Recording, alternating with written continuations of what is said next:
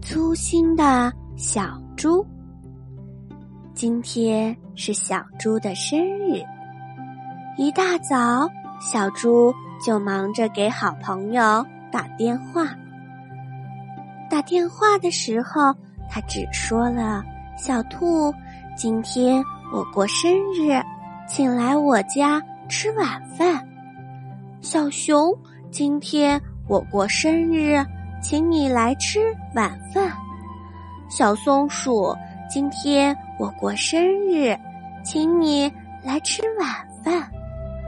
打完电话，小猪忙着准备小兔子爱吃的胡萝卜，还有蘑菇；小熊爱吃的鱼干，还有蜂蜜；小松鼠爱吃的。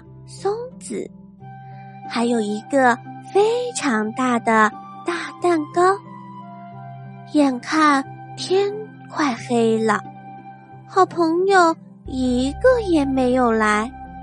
这时，小猪才想起来：“哎呀，我打电话时忘记说自己是谁了。”小猪很难过，因为。自己的粗心大意，使得好朋友都来不了了。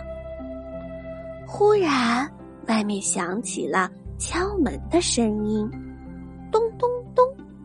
哇，好朋友们一起来了，还带来了好多的礼物。小猪又高兴又疑惑：“咦，我在电话里。”没有说清楚，你们怎么知道是我呢？好朋友们笑眯眯地说：“哦，我们想了想，这么粗心，肯定是小猪啦。”小猪不好意思的笑了。